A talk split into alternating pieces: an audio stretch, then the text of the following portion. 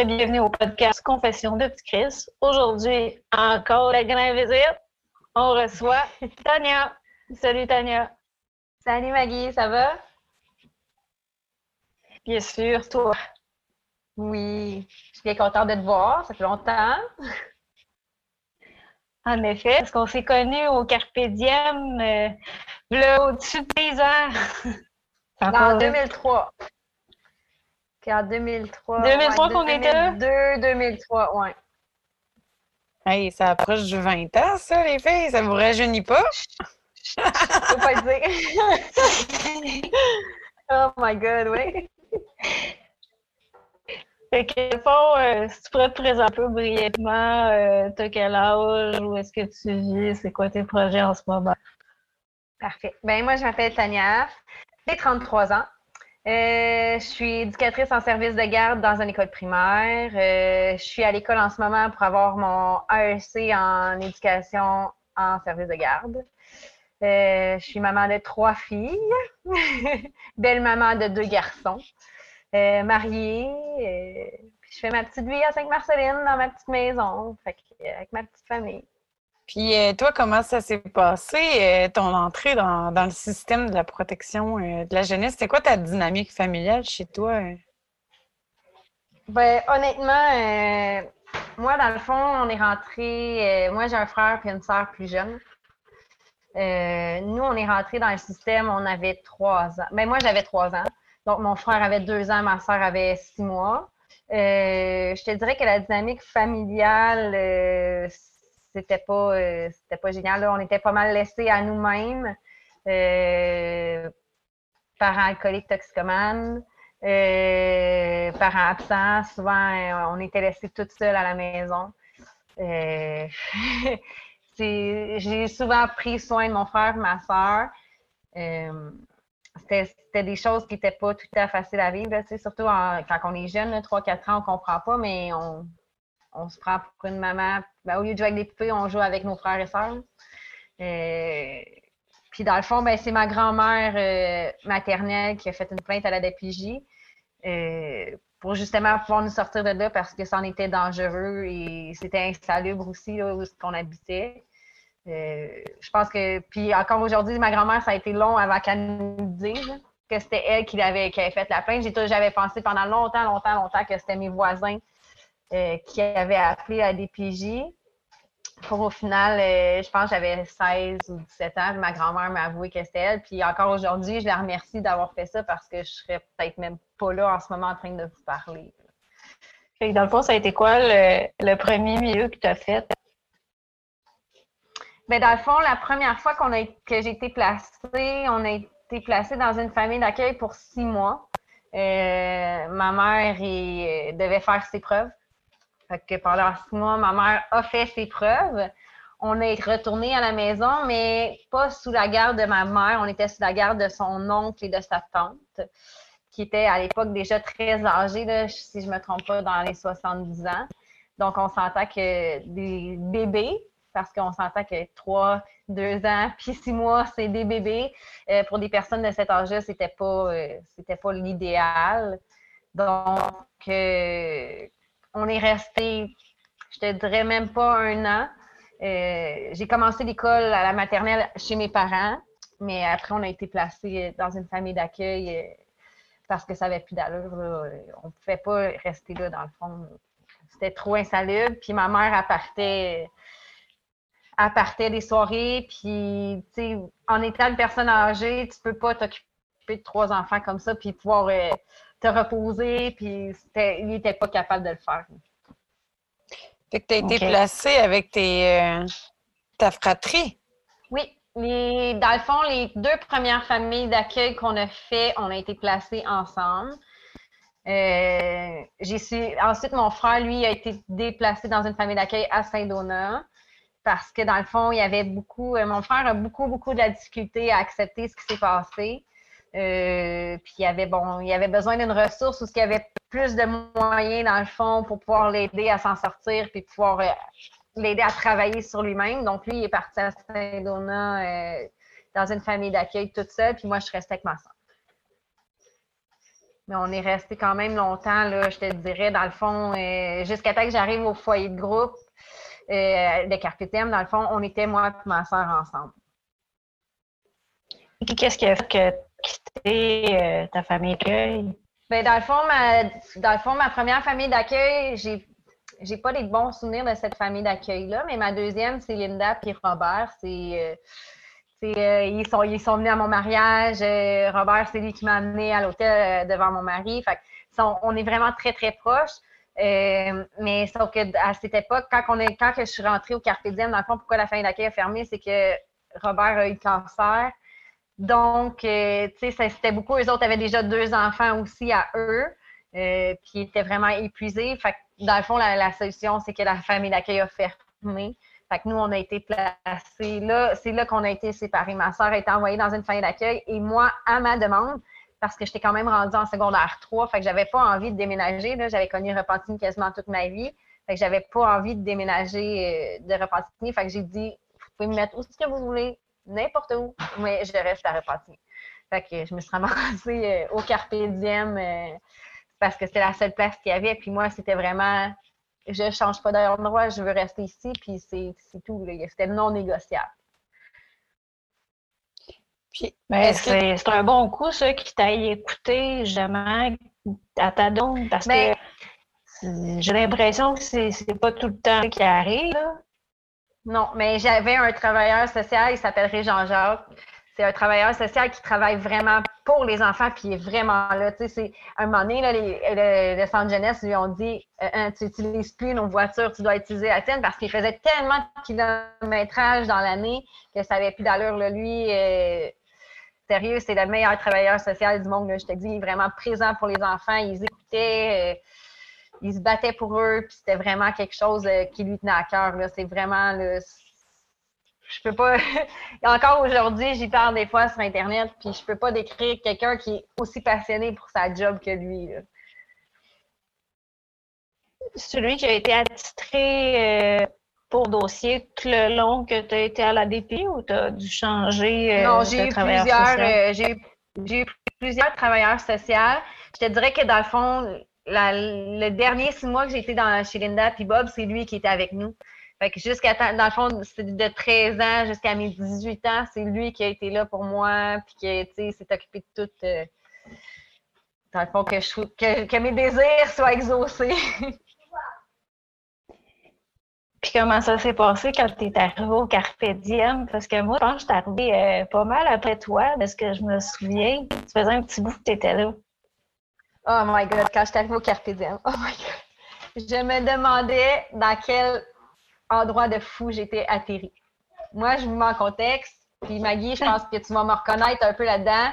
J'étais une petite fille sage. Je ne prenais pas de drogue, j'avais pas vraiment de. Oui, j'avais des problèmes de comportement, mais rien de aussi olé olé que j'ai vu au foyer. Puis quand je suis arrivée là, la première nuit, les filles étaient toutes debout à faire le party avec l'indicatrice de nuit. C'était le bordel. Moi, je comprenais rien. J'étais comme, mais couchez-vous, je veux dormir. C'était, j'étais comme, mais dans quoi je me suis embarquée? Parce que dans le fond, c'était ma décision. On m'a proposé, on m'a dit, bon, ben, il y a une place là, c'est là, tu vas, ou sinon, tu changes de ville. Fait que moi, j'ai dit, ben, OK, je m'en vais là, c'est tout. Je capotais. je comprenais pas comment je pouvais avoir atterri là. Mais ça, a été, tu sais, j'étais, j'étais tout le temps en famille d'accueil. Ça a été un gros dépaysement aussi, là, de ne pas être euh, dans une famille. Ça a été un gros choc aussi pour moi. Mais tu sais, je suis pas. La première été, je suis pas restée là longtemps parce que dans le fond, moi, je suis partie à Saint-Donat, au camp, au camp Saint-Donat. J'ai fait mon cours d'aspirant moniteur, puis j'ai travaillé les deux autres colonies. Fait que tu sais, j'ai pas été là de l'été.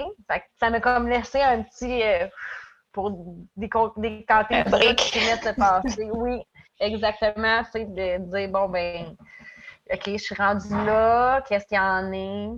Mais ça n'a pas été facile au début, pour vrai, parce que, tu sais, on s'entend que c'est les filles qui avaient au foyer, c'était pas toutes des choses euh, faciles qu'elles avaient vécues. Puis il y en avait, tu sais, que c'était qu'il y avait beaucoup de problèmes de comportement aussi. Fait que j'étais comme pas habituée à vivre avec ça, tu sais. De vivre avec autant de filles, on s'entend non plus. C'est quelque chose.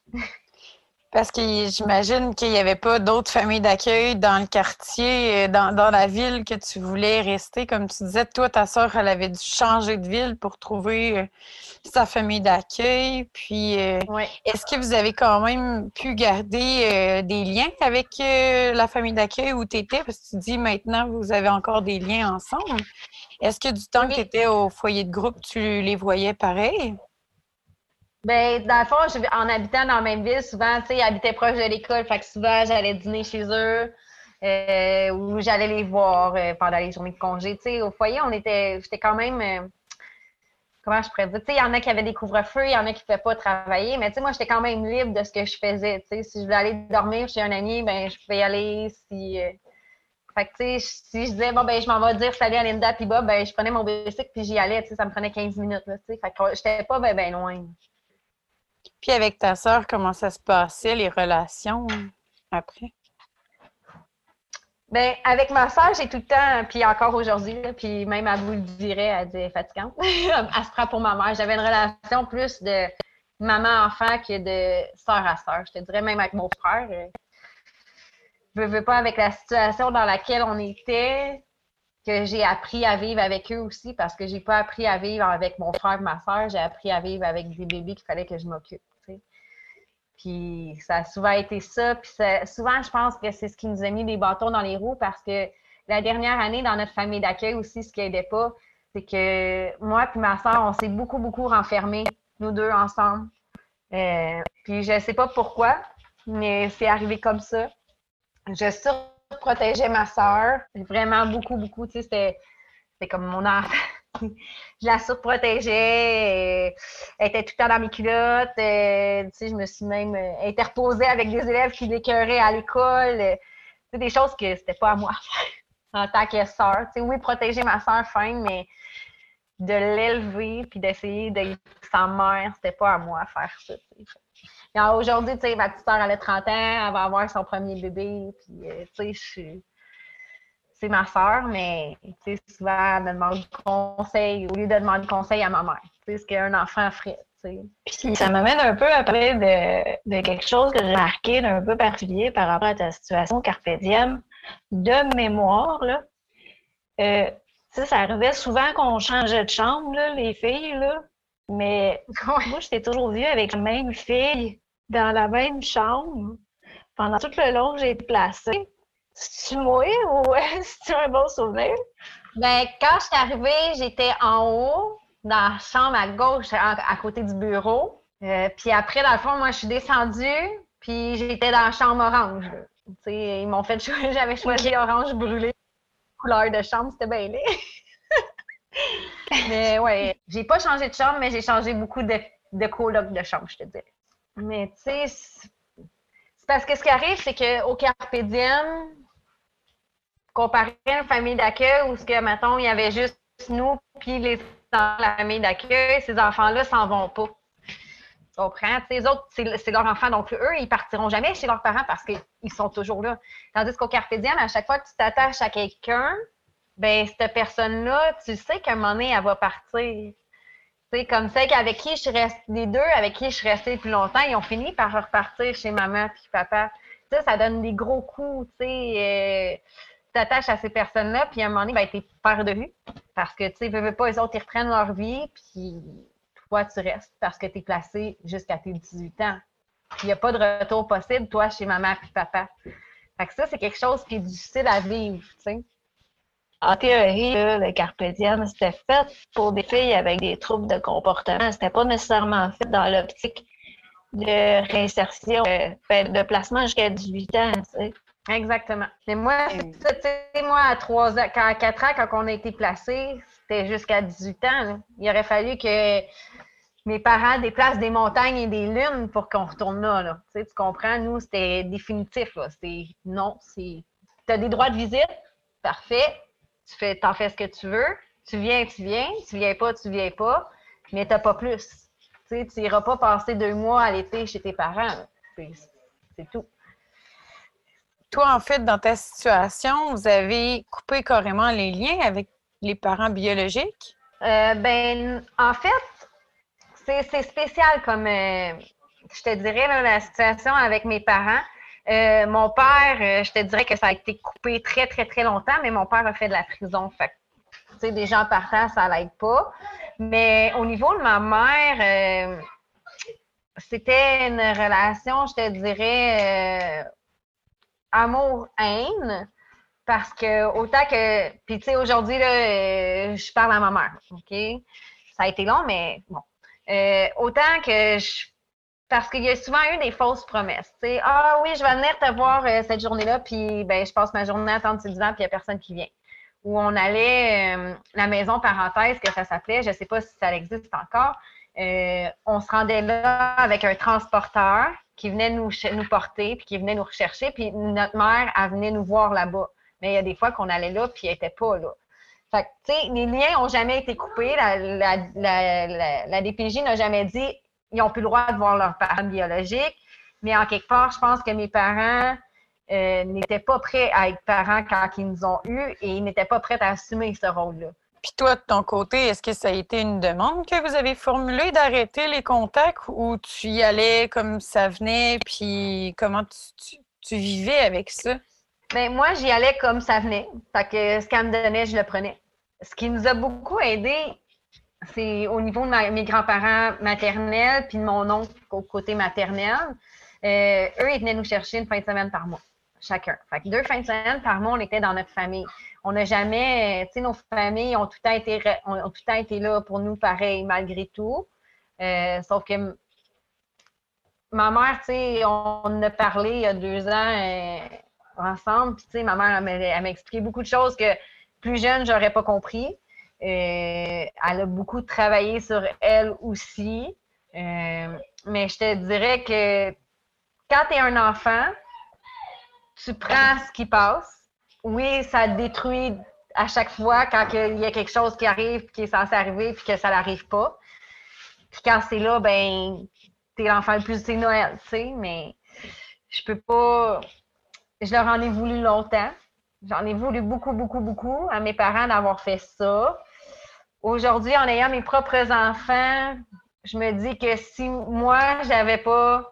Si moi, j'étais comme ça, ben, j'aurais aimé mieux que mes, mes enfants soient placés. si j'aurais vécu la situation dans laquelle moi, j'étais en tant que parent, j'aurais fait comme c'est correct de partir. Puis... Faut qu'à un moment donné, on peut comme je dis toujours, on peut pas changer les gens qui veulent pas changer. Tant qu'ils travaillent pas sur eux, on peut pas rien faire. Puis, ont-tu tes parents demandé de l'aide justement à la DPJ ou euh, pour leur propre comportement personnel? Honnêtement, je ne penserais pas. Je ne peux pas te répondre parce que je ne le sais pas, mais je ne croirais pas. Je sais que mon travailleur social, Régent, a essayé de parler à mes parents, de. Il, mon, quand à un moment donné, mon père il a voulu reprendre contact avec moi, il m'a demandé est-ce que tu le veux vraiment?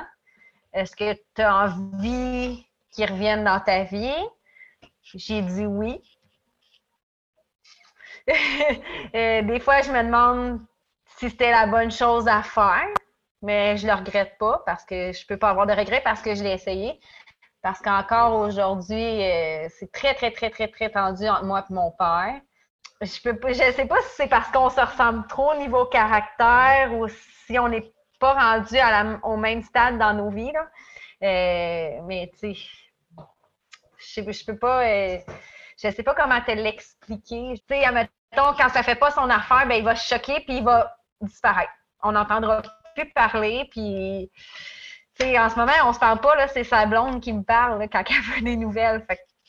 Je, sais pas. Euh, je sais pas à quel point à l'époque, mettons, 20, 25 ans, la DPJ était là pour les parents aussi. je ne sais pas si au niveau, s'ils s'impliquaient autant au niveau pour que les parents puissent travailler sur eux que les enfants. Je, je, je sais pas. Je pense que ça s'est amélioré, mais qu'il y a encore beaucoup de chemin à faire, d'après moi. Oui. ben, j'ai vécu un peu le même, euh, le même genre d'enjeu où est-ce que euh, ton père me fait un peu penser au mien. Euh, ça ressemble à un trouble de personnalité, je ne peux pas dire lequel, mais c'est comme. nous autres, dans notre temps, c'est comme si toutes les problème de la famille reposait sur les épaules de l'enfant, puis que c'était comme euh, même les parents qui avaient des problèmes euh, vraiment sévères, c'était quasiment comme s'il était vu comme incapable de changer, puis qu'il fallait que l'enfant s'adapte à la famille. C'est comme ça que moi-même, je l'ai vécu, puis c'est ça que ça a comme euh, explosé, tu sais. Je me demandais un peu, quand tu me parles de, ta réconciliation avec ta mère, moi, je suis un peu là-dedans en ce moment. C'est un peu... Euh, un peu ça qui a fait en sorte que ma semaine est comme euh, plus raboteuse et difficile que ce que je penserais. C'est qu'est-ce qui a permis que vous vous réconciliez? Une coupe de bouteilles de vin. euh, non, sans blague, sans déconner. Pour vrai, il y a un Noël, il y a deux ans, juste avant la pandémie, dans le fond, le Noël avant la pandémie où on a pu se rassembler. Euh, je vois, tu sais, depuis mon mariage, il y a trois ans, je vois que ma mère fait beaucoup, beaucoup d'efforts pour essayer de se rapprocher. Elle a vu un psychologue, euh, elle a arrêté de consommer, ben, en tout cas, drogue. Euh, elle, elle, a arrêté de consommer, elle a arrêté de travailler dans un bar parce que jusqu'à trois ans, ma mère travaillait dans un bar, fait que c'était pas le meilleur endroit pour elle. Petite parenthèse comme ça, j'ai toujours pensé que moi, quand j'allais avoir des enfants, ma mère allait se rapprocher justement de moi pour pouvoir être avec ses petits-enfants. Puis souvent, j'ai dit à mes psychologues, c'est pas grave, elle va finir par revenir, ma mère. Elle va revenir, ma mère. Même que j'aille des enfants, elle va être là pour ses petits-enfants, elle va avoir appris mais tu sais, il a fallu qu'elle travaille beaucoup sur elle-même, puis je suis fière d'elle parce qu'elle l'a fait. Tu sais, elle n'est pas parfaite, puis il n'y a personne qui est parfaite dans la vie. Donc, euh, au moins, elle a fait l'effort de le faire. Fait il y a trois ans, je l'ai invitée à mon mariage, ça, a quand même bien été. Euh, puis, il y a deux ans, je l'ai invitée à Noël, venir passer quelques jours à la maison parce qu'on recevait tout mon bar. Fait que j'ai dit, garde, viens à la maison, puis tu dormiras. Puis, tu sais, il y, a beaucoup de choses que j'aurais aimé mieux pas savoir. Mais, tu sais, en quelque part, j'ai compris que, tu sais, elle était très jeune. Tu sais, quand tu as 17-18 ans puis que tu as un enfant, souvent, c'est pas facile. Surtout dans le contexte familial, puis euh, relation avec mon père. Euh, c'était pas, euh, pas évident. Fait que je me dis qu'en quelque part, on, une bonne discussion. il a fallu que j'attende 30 ans avant que ma mère se décide de devenir ma mère parce qu'avant, j'avais une amie. Dans, elle m'appelait pour me raconter qu'elle avait fait, qu'elle s'était saoulée la veille ou des choses qui m'intéressaient pas parce que c'est, c'est pas des choses que je dirais à mes enfants, donc j'ai pas envie que ma mère me raconte sa veille, tu sais. C'est pas, pas génial. C'est ça, ça dépend de la relation qu'on a, hein? mais tu sais, euh, il y a des choses un petit peu plus fondamentales, des fois, qu'on voudrait aborder avec nos parents que les soirées autour d'une cuite. Mais tu sais, ça prend, je te dirais qu'avec ma mère, euh, ça a pris beaucoup de chicanes, beaucoup de, beaucoup de, ah, je vais laisser faire, puis de laisser aller. Je te dirais que, à partir de 16 ans, j'ai comme pris conscience que ma mère est comme ça. Euh, puis ça a pris un Noël que je me décide que c'était assez, que je dis quatre vérités d'en face à ma mère devant toute la famille, puis que j'avais pas de fil, puis c'était ça qui est ça, puis il fallait que ça sorte. Euh, ça a scrappé de Noël, mais qu'est-ce que tu veux que je te dise? Il a fallu que ça sorte. Je te dirais que ça a été long. À ma mère, à digérer ça. On a été un bout sans se parler. Tu sais, je sais que c'est encore fragile, cette relation-là, mais tu sais, il faut vraiment. Ça a vraiment appris euh, une soirée où on avait comme bu euh, une petite coupe de vin tous les deux, puis qu'on puisse s'ouvrir une à l'autre, puis je dis pas que l'alcool, c'est tout à la solution, mais je pense pas que ma mère aurait été aussi loin dans ce qu'elle avait à me dire, puis que moi non plus, j'y aurais été tu comprends? Mais ouais, je trouve ça, je trouve ça intéressant que tu dis parce que nous autres, moi et ma mère, on fait une thérapie en ce moment avec une travailleuse sociale. On est tous les deux à jeun, puis des fois, je pose des questions là, pour savoir, oui, mais dans cette situation-là, il s'est passé telle affaire, mais c'était quoi ton besoin? Ça l'arrête là. là. C'est comme, elle change de conversation. Là, tu es comme, mais c'est parce que je réponse. C'est parce que, tu sais, c'est, en tout cas, c'est difficile. Puis, tu sais, moi, de ce que j'entends, puis de, de ce que je vis aussi, ce qui est vraiment difficile, c'est de garder un équilibre entre pas trop avoir d'attente, mais garder l'espoir. Tu sais, faut pas, tu sais, comme en fin de semaine, là, pour vrai, euh, la semaine passée, on s'est chicané. Ben, pas chicané, mais c'est compliqué à expliquer. C'était comme si c'était de l'intimidation qu'elle me faisait. Même la psy, elle en a parlé, là, elle l'a relevé. Là. Puis là, j'ai comme fait OK, je suis pas, je suis pas comme, il y a vraiment ça dans notre relation. Tu sais, fait qu'après ça, c'est de c'est de comme pas garder l'espoir puis de faire comme OK, non, mais j'ai semé une graine, il y, a, quelque chose qui va peut-être germer dans on sait pas quand. Tu sais, fait que c'est de baisser ses attentes, mais en même temps, ça fait trois jours là, que je me sens comme tellement déprimée puis que je fais comme ça vaut-tu vraiment la peine de continuer là-dedans? Je vais plus me faire mal à, long terme, tu sais. Fait que c'est comme c'est vraiment, vraiment c'est vraiment ben, touché. Surtout, tu sais, quand on vit des, situations vraiment fucked up, là. Mais moi, je me suis dit que un moment, ah, puis ça, c'est la dernière fois, il y a trois ans, j'ai suis une psychologue, puis elle m'a dit il faut que tu dises que ta mère est comme ça, puis peut-être qu'elle changera jamais. Puis il va falloir que tu l'acceptes si tu veux avoir une relation avec elle. Fait que, tu sais, en quelque part, il faut faire aussi de la rancœur, parce que la rancœur, on a tout dans notre cœur de petit enfant qui a été placé.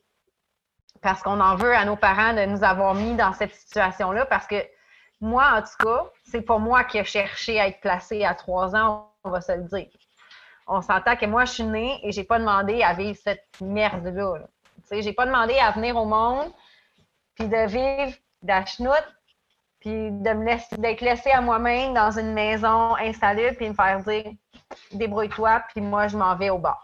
Tu comprends? Euh, puis ça, encore aujourd'hui, euh, je, je peux même pas m'imaginer de dire à mes enfants de 3 puis 10 ans, je m'en vais pour toute la nuit au bord, débrouillez-vous. Fait que ça, il faut vraiment il faut vraiment que je me dis puis encore à 33 ans, presque 34, je me dis c'est difficile à accepter. C'est difficile à accepter que son parent ait été comme ça avec toi. Puis je peux puis je, en, dedans de moi, je vais toujours en vouloir à mes parents. Je peux pas leur même tu sais oui, j'ai pardonné beaucoup beaucoup de choses, mais il y a des choses qu'on ne pourra jamais pardonner puis que je pense qu'on ne pourra jamais guérir ces blessures-là, ils vont toujours être à vivre. Puis tu disais tantôt que tu avais de l'aide d'une psychologue. Euh, est-ce que pendant ton placement, c'est un service que tu as eu euh, aussi? Parce que tu disais que quand tu es arrivé au foyer, euh, c'était comme plus difficile le fait de partir de ta famille d'accueil avec le, cancer de Bob, puis toutes les, difficultés que tu pouvais vivre autour de ça. Est-ce que tu as eu, pendant ton placement, accès à un service psychologique, toi? Euh, au foyer de groupe, je n'ai pas eu accès à ça. Je sais que quand j'étais chez Linda Tiba, j'ai rencontré des euh, pédopsychologues. Pédopsychiatres. Pour les enfants. Psychiatres, c'est ça. Euh, mais je pense pas être allée longtemps. Puis honnêtement, ça m'a pris euh, beaucoup de temps à accepter de devoir être obligée d'aller voir un psychologue. Euh, je te dirais que même encore aujourd'hui, euh, bon, je vais faire mon coming out. J'ai un trouble de personnalité limite. encore aujourd'hui, il y a beaucoup, beaucoup de monde autour, puis je pense que même mes grands-parents savent pas mon diagnostic. parce que même encore aujourd'hui, j'ai de la misère à l'accepter. Euh, sauf que au foyer, on ne m'a jamais vraiment proposé de dire ah, ça, te ferait-tu du bien de, parler à quelqu'un ou euh, je pense que j'étais capable beaucoup de me confier aux éducatrices au foyer. Là. Fait je pense que ça, ça l'aidait beaucoup euh, au niveau de, mon psychique, je te dirais, mais je, je me rappelle pas vraiment d'avoir eu à, demander au foyer, tu sais, resté voir un psychologue ou quoi que ce soit. Mais ça, tu sais, pour dire que tu étais vraiment une des filles les plus sages de la place, fait comparé aux dix autres filles qui étaient là, c'est sûr que les intervenantes, ils se faisaient hey, elle, ça va bien, là, tu n'as pas besoin de consulter. Mais souvent, c'est souvent c'est ça qui est, qui est touché parce que toi, tu es sage, puis d'autres filles à côté, c'est un petit monstre, on va dire, comme le podcast, un petit Christ. Puis, sauf que souvent, tu es oublié. Moi, c'est souvent ça que j'ai eu l'impression au foyer, c'est que j'étais oubliée parce que, oui, je faisais mes conneries d'adolescente. On se cachera pas, j'en ai fait des niaiseries, puis, tu sais, j'ai foxé. Puis... Mais sauf que quand moi, j'ai foxé, les éducatrices ont ri de moi parce que je me suis fait pogner. Comprends? Si j'aurais été une autre fille avec un problème, tu sais, avec des gros problèmes de comportement, peut-être que ça aurait pas été une. Il aurait pas ri à ma niaiserie, tu comprends? Tu sais, fait que souvent, je me sentais comme oubliée, puis c'était pas méchant, là. C'est parce qu'autour de moi, il y en avait neuf autres qui avaient besoin de plus d'attention que moi. C'est là que ça m'a comme troublé un peu au niveau famille d'accueil puis foyer, c'est que on est dix, famille d'accueil, on était cinq. Puis c'était toujours les mêmes personnes en famille d'accueil, tu sais. C'était pas une rotation. Bon, ben, matin, c'était elle, midi, c'est elle, puis le soir, c'est un autre, puis la nuit, c'est un autre. Tu sais, c'était tout le temps la même personne. Tu sais, à un moment donné, quand tu t'as oublié, ben, tu t'effaces. Tu sais, à la fin, au foyer, avant que le foyer ferme, là, ben, moi, j'étais souvent enfermée dans ma chambre. Euh, je sortais pas, ou quand je sortais, ben, j'étais pas au foyer. Tu sais, fait que, on euh, s'entend que quand il y a des crises qui se pétaient au foyer. Tu sais, je me souviens pas si tu te souviens de la chute qu'il y avait une fille qui avait piché une bibliothèque en bas avec savon puis de l'eau puis qui avait tout foutu ça, ses livres. Là. Tu sais, quand il y a des crises. Et que oui, je m'en souviens. Et moi, que oui. Comme... Ben oui. La police était venue. moi, j'étais comme. Oui. Là, moi, j'étais comme en quoi? Je me suis embarquée. Puis là, je suis descendue dans ma chambre, mais on a comme oublié que j'étais là parce qu'il n'y a personne qui est venu me voir après me dire Tania, t'es-tu correct? Qu'on en reparle. Tu sais, ça va. Juste, ça non, c'est ça. Il y, en a pas. Je t'ai parlé. Euh, Aidez-moi. Quand je repense à ça, là, je pense qu'on n'a pas reparlé. Genre, la fille est partie euh, au PG. Puis après ça, c'était comme euh, on passe à un autre appel. Il n'y a, rien qui s'est passé, les amis. Tout, est, correct. Mais il y avait souvent ces pratiques-là C'est traumatisant. Il me semble qu'il y avait quelqu'un et tout. Euh, il me semble qu'il y avait quelqu'un dans cette crise-là qui avait arraché un bol de toilette et qui essayait de passer du monde avec. Je sais pas, je sais qu'il y a eu des. Je sais qu'il y a eu une bibliothèque complète tout scrapée avec de l'eau et du savon, puis que c'était tout dans la puis que. Ah, j'ai des trous dans les murs. Mais moi, j'ai trouvé aussi ça ah. marquant dans mes placements, tu sais, à quel point ça pouvait brasser, à quel point il pouvait arriver plein de situations, mais qu'on faisait jamais de retour en groupe ou, même individuellement sur comme, comment tu as vécu ça? Tu sais, moi, je me souviens très bien d'une nuit où je me suis fait réveiller parce que ma voisine de chambre m'avait fait une tentative de suicide puis qui est partie avec les ambulanciers. Puis ça m'a longtemps mm-hmm. traumatisée. Puis je me suis dit, c'est pas normal qu'on n'en parle pas, puis que la jeune revienne, puis qu'on n'en sait pas plus, puis qu'on peut pas euh, aborder le sujet. OK, à la limite, c'est correct si c'est son choix à, elle, mais je pense que c'est legit de, de comme pouvoir euh, s'exprimer sur ça. Puis, euh, mais je pense, tu sais, sur un point que tu disais tantôt, là, justement, avec le fait que tu toi, tu étais plus tranquille, mais ça me fait penser aussi à ceux qui ont tous des problèmes plus intériorisés. Tu sais, on pense beaucoup à la dépression, mm-hmm. l'anxiété.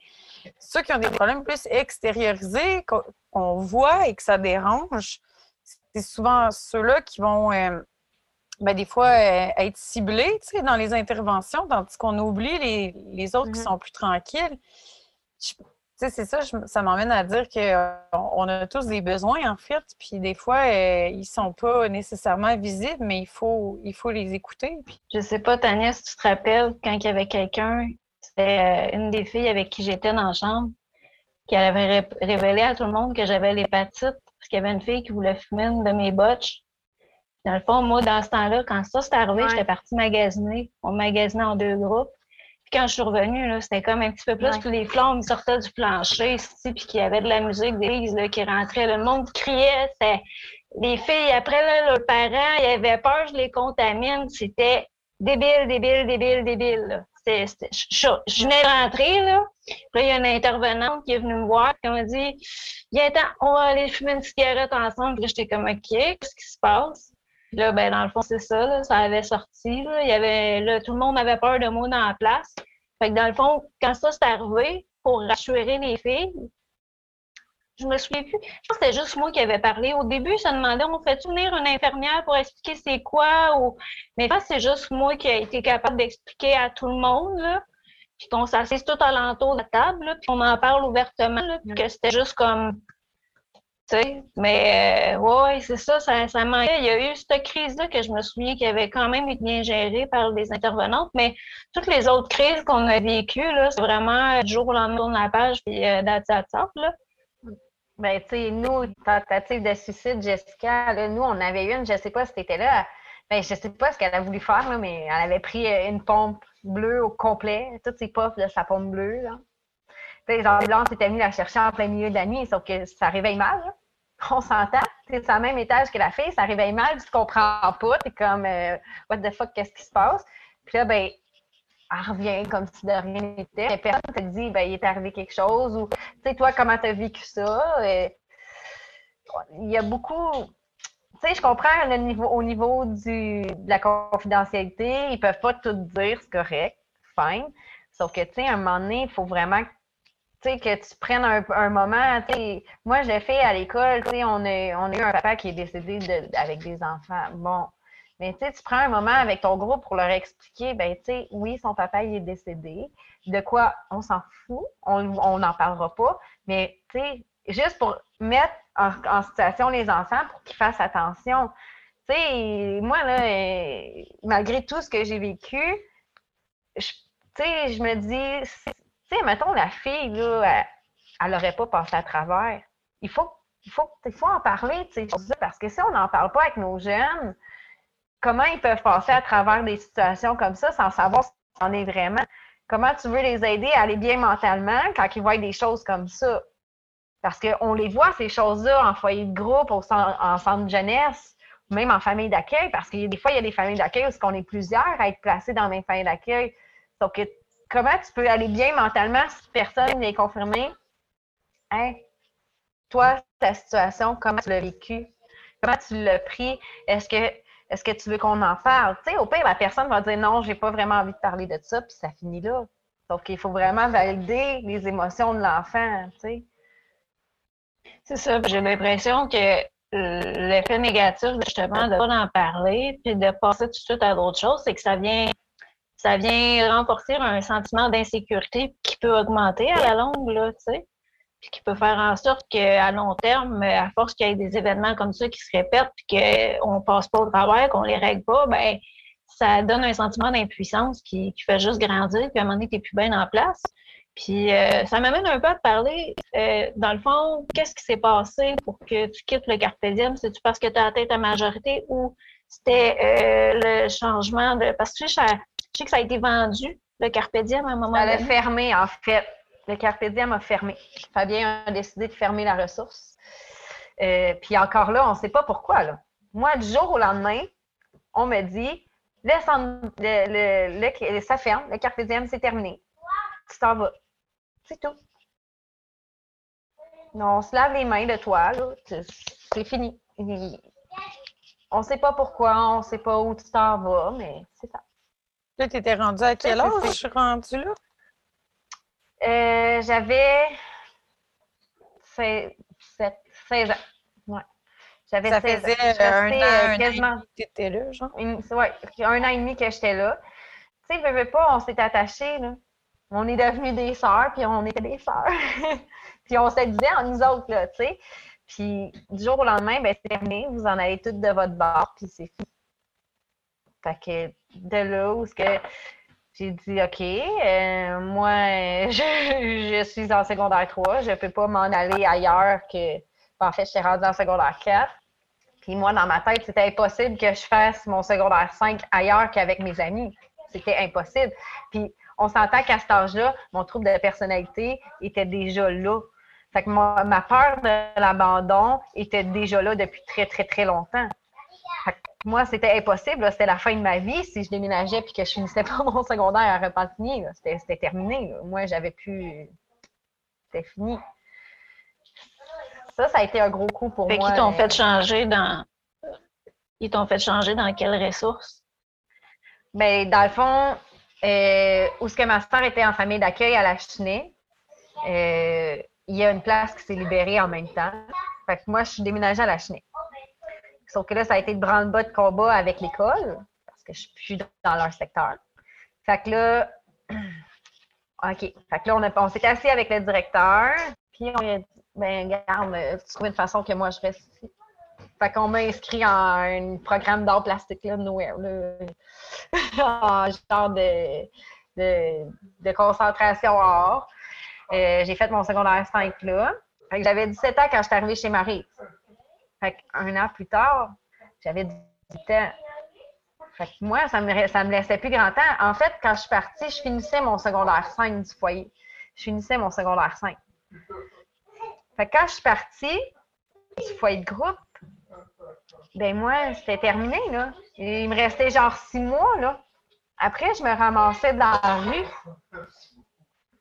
Fait que dans le fond, moi, ce qu'on a fait, c'est que vu que j'avais pas toutes mes matières de secondaire 5, ben on m'a fait parce que j'allais avoir 18 ans dans le fond. Fait on m'a fait faire tout, on m'a refait comme refaire mon secondaire 5 au complet. Fait que j'ai pu rester comme une année de plus pour pouvoir me placer parce que quand on, quand on a 18 ans, on est laissé à nous autres On s'en va. si, admettons, j'aurais pas été, j'aurais eu 18 ans avant que le, quand le foyer a fermé, j'aurais été laissée à moi-même sur un méchant temps. On m'aurait dit, bye, tu fais tes bagages, puis trouve-toi un appartement.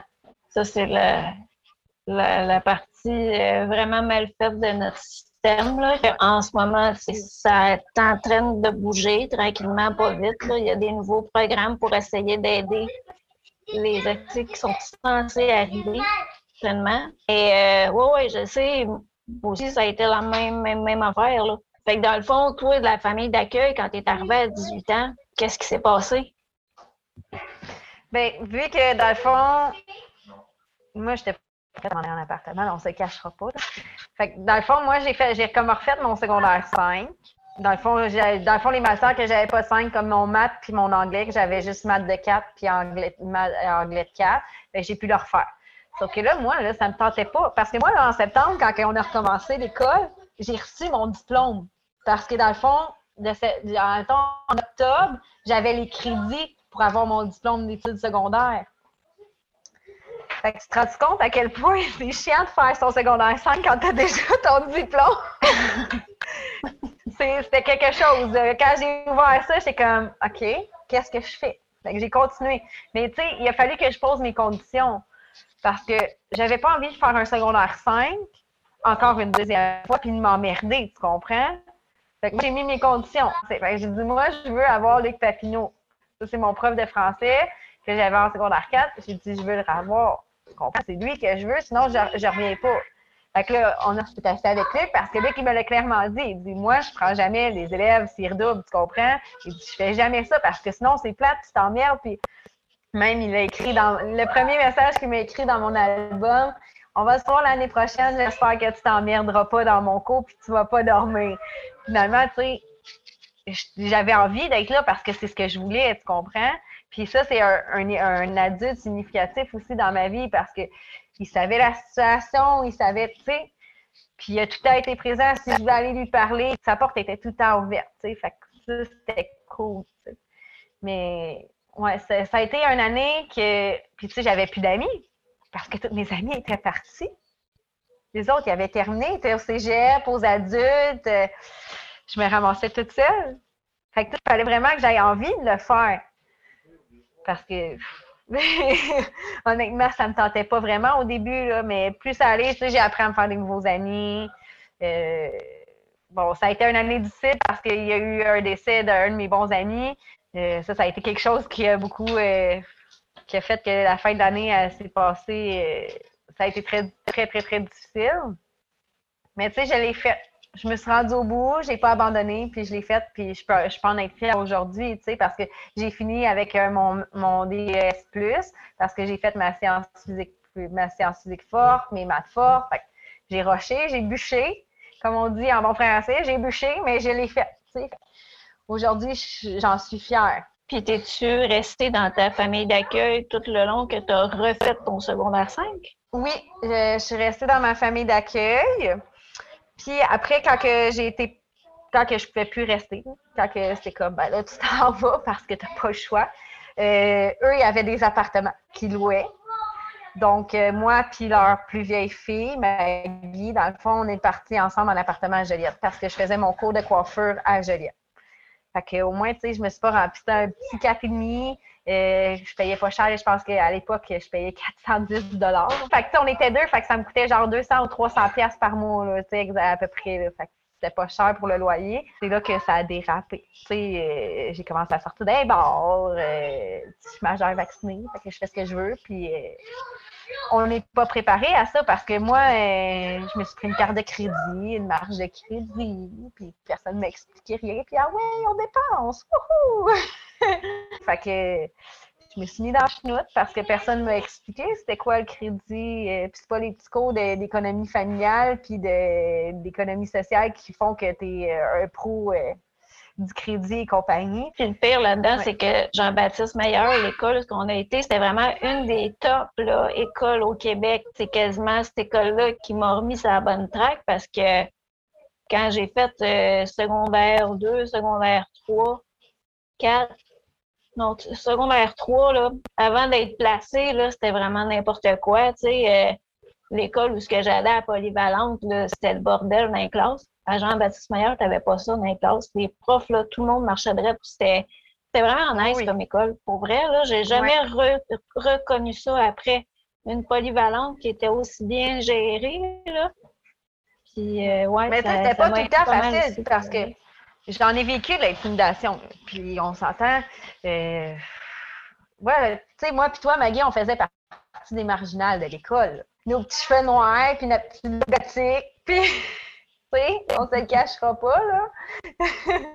on était les marginales, tu sais. Moi, en tout cas, je me faisais souvent achaler. Ça a été long avant que je prenne euh, conscience de bon, ben, je m'en fous, vous dites ce que vous voulez, puis euh, ça me passe du métier par-dessus la tête. c'est tout le temps comme ça, l'intimidation. Je pense que ça va pas s'en aller. je pense que. Est-ce que tu penses que le fait d'avoir été placé a contribué au fait que tu as vécu de l'intimidation ou pas du tout?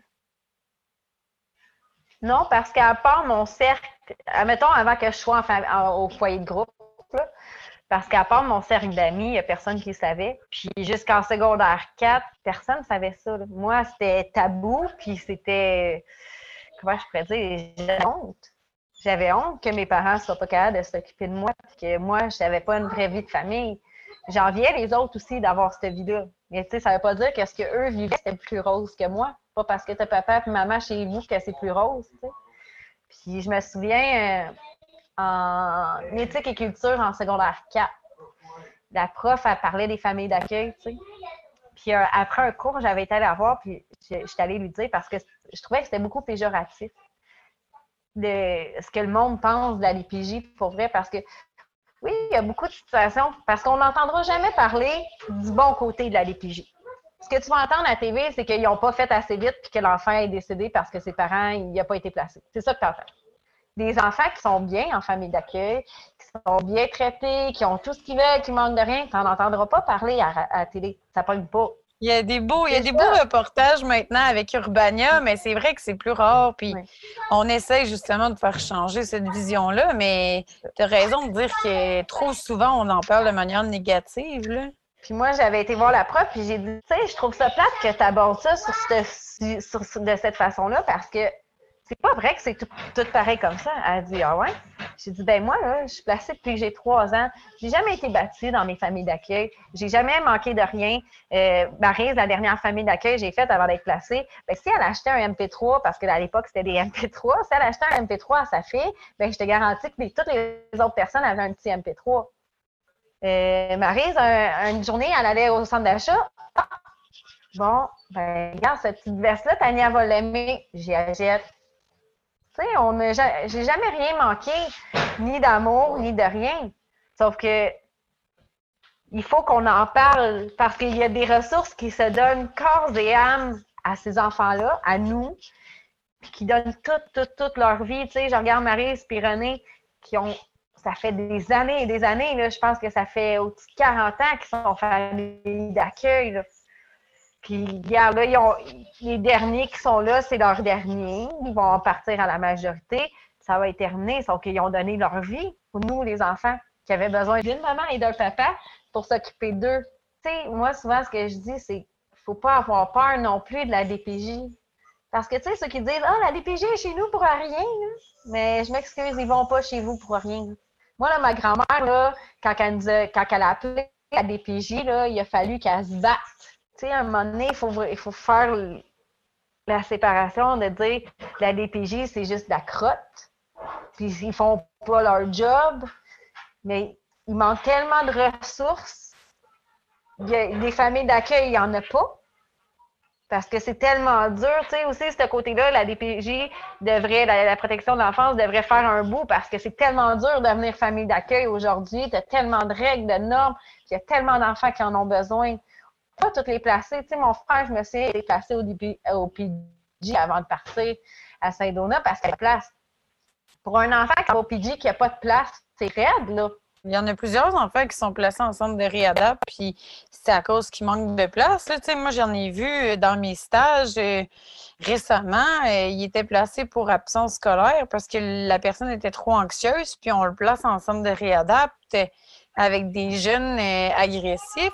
Ça, ça va juste pas l'aider, là mais je suis d'accord qu'il y a des conditions qui doivent être assouplies pour permettre à plus de gens d'être famille d'accueil. Tu sais, quand on dit qu'une famille d'accueil a été refusée parce qu'il manquait un pouce à sa fenêtre, c'est à se poser des sérieuses questions quand on lit dans les journaux qu'on enferme des jeunes dans des gymnases avec comme chambre des rideaux, puis qui n'ont pas de fenêtre, puis qui n'ont pas de porte, puis qui dorment sur des matelas au sol, tu sais. C'est comme l'extrême opposé, puis à un moment donné, tu sais, je pense que y a, y a, as raison de dire qu'il faut en parler en bien, comme il faut en parler en mal, tu sais, mais c'est trouver un équilibre. faut faire Exact. Pour être constructif aussi, on n'est pas là pour se plaindre non plus. Il faut dire que, tu sais, c'est pas tout le monde qui a eu la chance que tu as eu d'avoir un milieu où tu t'es senti à ta place, puis où on t'a traité aussi comme les autres. Tu sais, on en a eu d'autres dans notre podcast que ça n'a pas été du tout le cas aussi. Fait que en même temps, il y en a des familles d'accueil qui sont là peut-être pas pour les bonnes raisons aussi, comme il y en a d'autres qui sont vraiment dévouées pour les jeunes. c'est tellement difficile quand on veut parler de la protection de la jeunesse parce qu'il y a tellement de, zones de gris, de nuances. C'est-à-dire, oui, il y a du positif, oui, il y a du négatif. Fait que c'est ça qui, devient difficile parce qu'on a l'impression que souvent on en parle plus de manière négative, mais dans les faits, il y a, plein de belles histoires qu'on n'entend pas assez parler faut pas oublier que, tu sais, euh, qu'est-ce que vous parlez avec les centres jeunesse, les unités d'engorgement. Moi, je l'ai vécu un mois, puis j'ai trouvé ça rough. J'imagine pas des jeunes qui vivent ça six mois, que quand ils font une connerie, ils se font envoyer en isolement pendant des heures et des heures. C'est clair que ça a un impact vraiment négatif sur eux autres.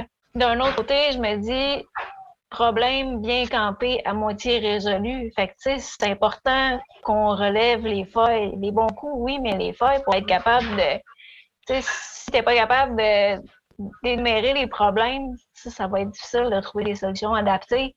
Fait que, nous autres, c'est un peu l'objectif qu'on a avec ce podcast-là, c'est faire entendre le plus grand nombre de voix possibles pour essayer de trouver des solutions qui font du sens pour le monde qui ont passé dans le système en quelque part. Ça m'amène un peu à te parler des. Je me demandais les valeurs que tu as eues, les valeurs qui t'ont été transmises par les milieux que tu as fait, qui t'ont servi. C'était quoi?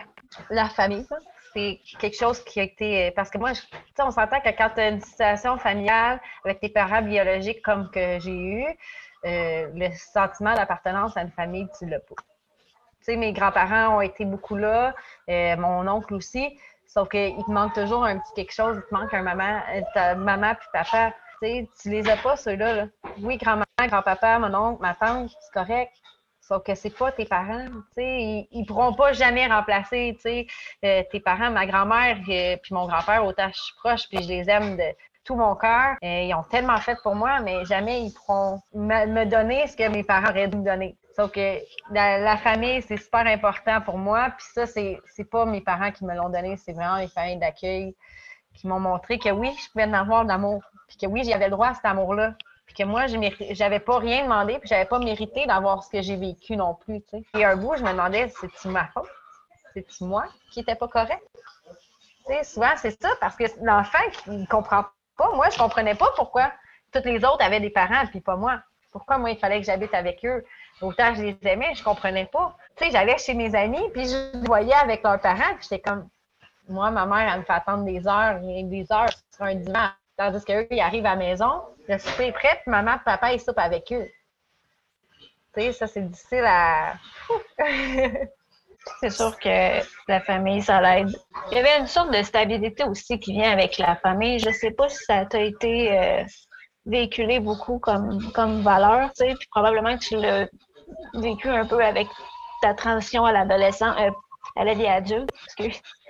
Sais, j'ai quand même eu, malgré tout mon parcours, parce que tu sais, j'ai déménagé beaucoup, puis je pense que je suis pas la seule dans ces situations-là. Tu sais, oui, j'ai pas fait beaucoup de ressources, mais veux, veux pas, tu sais, déménager cinq, six fois dans ta vie d'enfant, ça t'apporte pas de stabilité, là. Je pense que moi, ma stabilité, je l'ai gagnée en devenant adulte, dans le fond, en déménageant dans mon appartement, euh, en faisant mes choses à moi, parce que, tu sais, dans le fond, je déménageais dans mon appartement à Joliette, puis on j'ai resté quasiment sept ans à Joliette.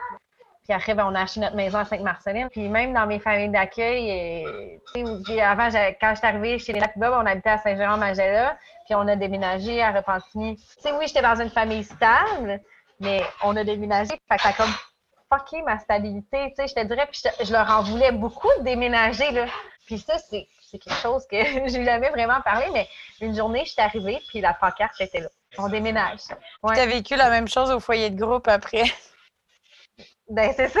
fait que, tu comprends? Tu sais, ce coup, je leur en ai voulu à Linda J'étais comme, mais pourquoi on déménage? Mais je comprends pas, là.